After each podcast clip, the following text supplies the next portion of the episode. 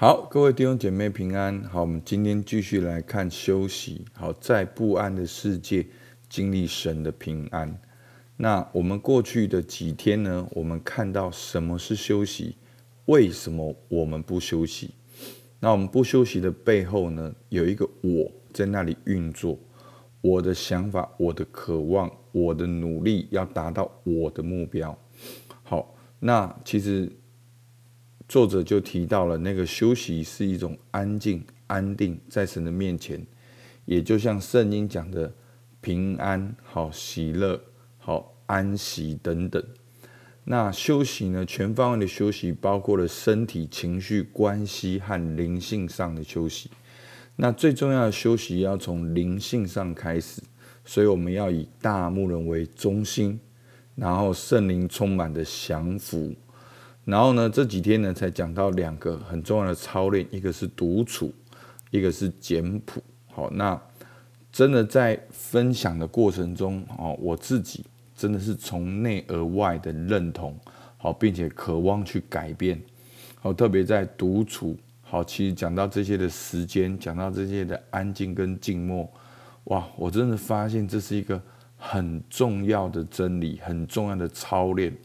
但是我们好像过去一直活在一种，就是如果我不做了，哇，那所有东西都没有办法运作，那我们就必须靠我们自己。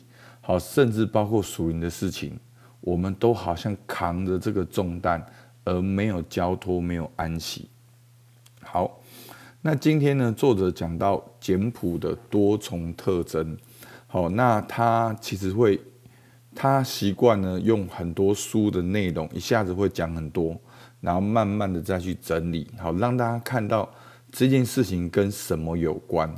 好，所以呢，他一下子提到了三本书讲的如何简朴的三个，好，很快的让我们看到，好，有一个作者叫桑马斯，好，他讲到了简朴的三部曲，好，从灵魂体开始，体就是物质世界上的简朴，魂就是关系和情绪上的情绪上的简朴，灵，好，灵性世界的简朴。那另外呢，有一个人叫赖洛曼，他说：“生活越简，得到的越多。”讲到几个简化，好，第一个，简化我们的步调，面对时间管理与过度匆忙；第二个，简化我们的期望，以圣经价值来衡量成功，并平衡生活的优先次序；第三个，简化我们的活动，处理过量的负荷，好。拼命工作跟耗损精力，第四个好，第五个一二三，第四个简化我们的所有，降低物质，过简朴生活。好，第五个简化我们的关系，处理使我们生活陷于混乱、疲于应付的人际关系。第六个简化我们的属灵生活，做最美的事。并让心灵赶得上身体的步调。那简化我们的属灵生活呢？好，其实昨天讲到了一件事，好，不管是大卫的一件事、玛利亚的一件事、保罗一件事，好，那我就觉得那个就是非常棒的简化。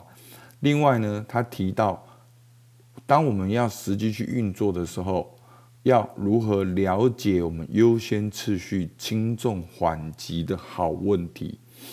那我稍微看了一下，我觉得下面四个问题呢，都是你今年在安排你二零二二年非常好的一个提问。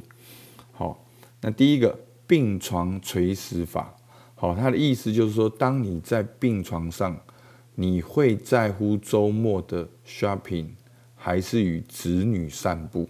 好，你会在意什么？好，或者你可以把它变成是。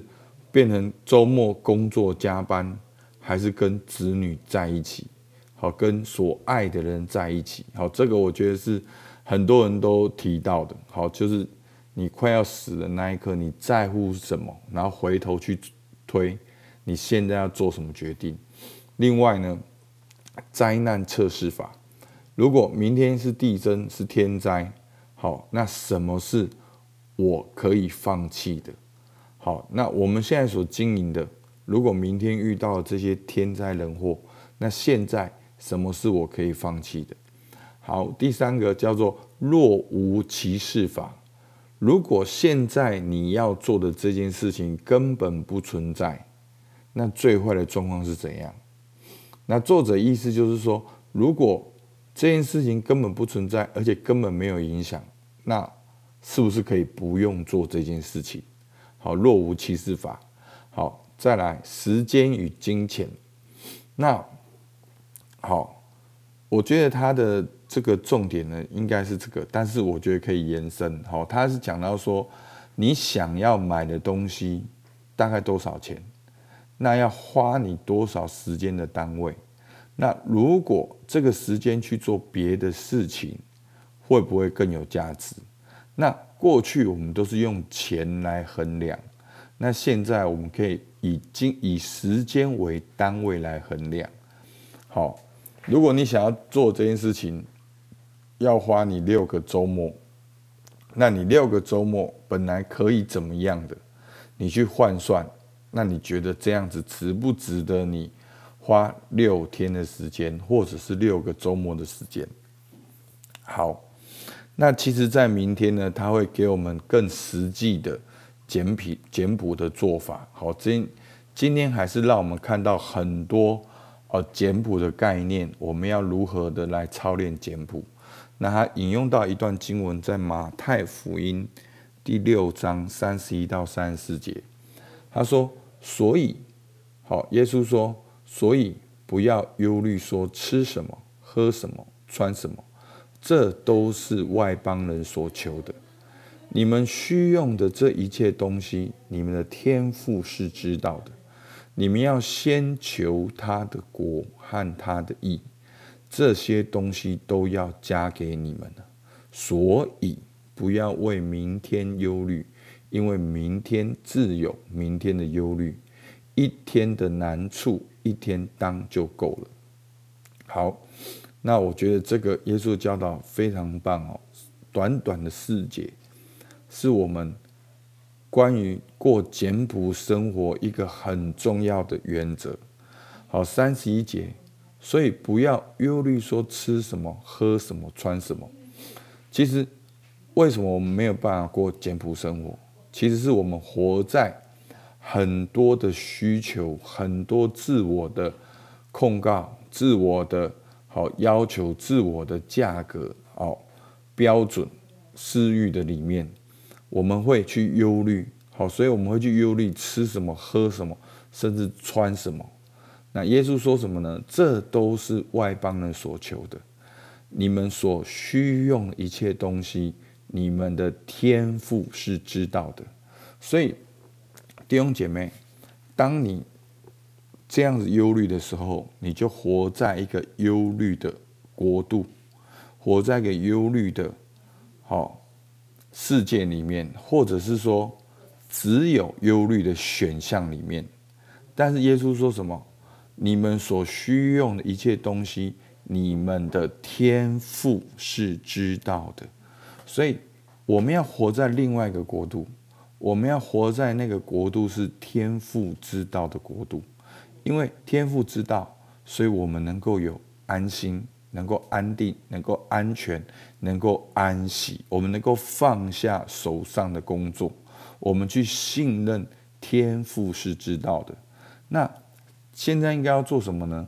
三十三节，你们要先求他的国和他的义，这些东西都要加给你们。好，所以这就是个优先次序。好，嗯，不是说哦，好像信仰就是什么都不用做哦，拿天赋赐给不？这边讲的很清楚，不要忧虑，要活在天赋的知道，要先求他的国和他的义，这就是秘诀。好，在牧师帮助很多人的过程中，我看到一个很简单的重点：为我就会忧虑，为神你就会祷告。当你在这件事情，你为自己，你就会靠自己；当你为神，你就会去祷告、去敬拜、去寻求。所以我曾经帮助一个弟兄，他跟我教练好多次、十多次，他就发现，其实他每一次他的重点还是在解决他的问题。那我用一个提问来问他，他就发现他过去真正快乐、真正觉得有意义、真的能够胜过这些困难的，其实是一个使命导向的人生。是他真正寻求神的国和神的义的时候，眼前这些问题根本不是问题，而且就是因为他过去寻求神的国和神的义，才把他带到今天有这样的位置跟能力，所以他才会有所谓的这些的忧愁。好，大家发现，如果你现在你没有求神的国和神的义，这些懂眼前都是问题、困难，没有意义，没有连贯在一起。你一天的难处，你就每天面对难处。但是，当你求神的国和神的意的时候，眼前的难处只是个拼图，你正在与神同行，去寻求神的国和神的意。好，所以第一个不要忧虑，第二个活在天父的指导，这样你就会去求神的国和神的意。然后，耶稣就说：“所以不要为明天忧虑，因为明天自有明天的忧虑，一天的难处一天当就够了。”那我觉得这段经文是建立在三十一到三十三节里面。当你知道天父是知道的，当你求神的国和神的意义的时候，你就不用再忧虑了。你就一天的难处一天当就够了，因为天父是知道的，因为我们在求神的国和神的意，我们正在一个对的方向里面，所以一天的难处一天当，也就是我们每一天都能够活在天父的知道与天父同行，阿门。好，那求主帮助我们。好，那今天呢，梦想跟应用呢，你觉得你忧虑呢？你为什么会忧虑？简朴的生活是否可以帮助到你？当你知道你的需要，神知道你的内心有哪些变化。好，我真的希望大家在想这题的时候，不要又把它变成说：“哦，神知道我需要一台汽车。”不是，呃，这重点不是神知道一二三四五，重点是天赋认识你。他知道你，你他你的一生在他的面前。那想象一下，在你每天的生活中，不再随着世界的变动价格而去求神的国、神的意，你是否比较有稳定、比较有力量？其实，在我们当中，信主有一段时间的人，你回头去想，你都发现，今天你能够在这个位置上忧虑。都是因为昨天你毫无保留的向神献上，然后你走到今天，那你为什么又要在这个位置里面继续忧虑呢？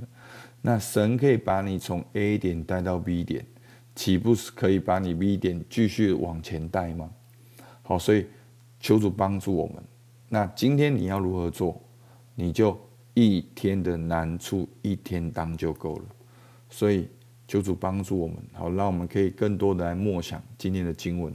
我们一起来祷告。亲爱的天父上帝，还是向你献上感谢，主啊，为着每一个啊坚持收听灵修的弟兄姐妹，主啊，求你给他们恩典，让他们不是活在忧虑的那个世界、那个国度的里面，而是活在天父知道的当中。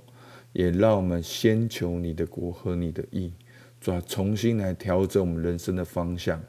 这个简朴的方向就是求你的国、你的意，主要这样所有的事情都很简单。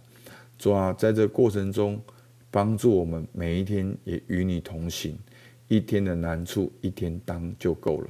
主，我们感谢你，替我们祷告，奉靠耶稣基督的名，阿门。